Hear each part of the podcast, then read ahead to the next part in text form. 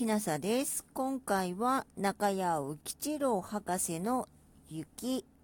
第2雪の結晶雑話14です。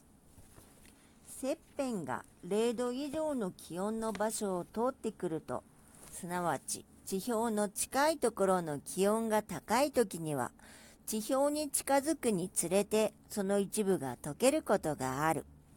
それが普通にみぞれと呼ばれているものである。また、あられは雪の結晶に雲の微水滴がたくさんついてできたもので、みぞれとは違うものである。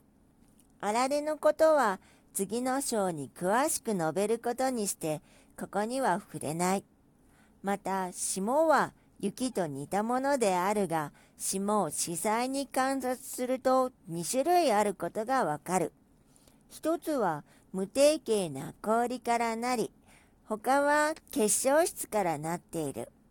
前者は気温が0度以下ではあるが、比較的暖かい時にできるもので、後者はずっと寒い時に、すなわち気温が0か10度内外、あるいはこれ以下の時にできるものである。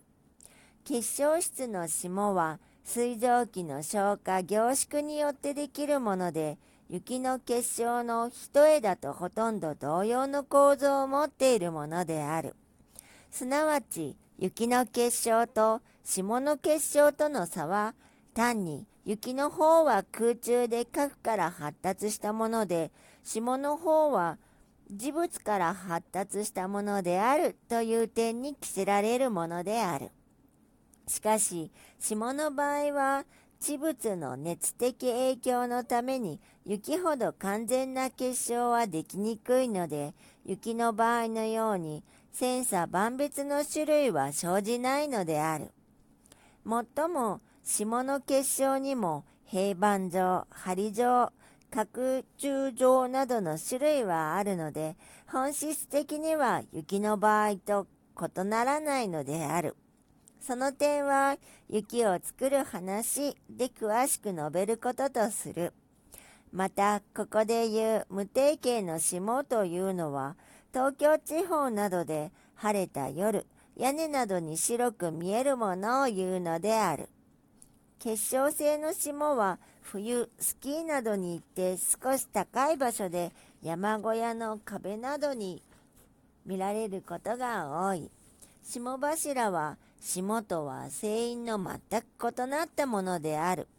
あれは土の中の水が凍ったものであって、普通水から凍った氷は結晶にならぬことは前に述べた通りであるが、霜柱の時は例外であって、土の特殊の性質によるものである。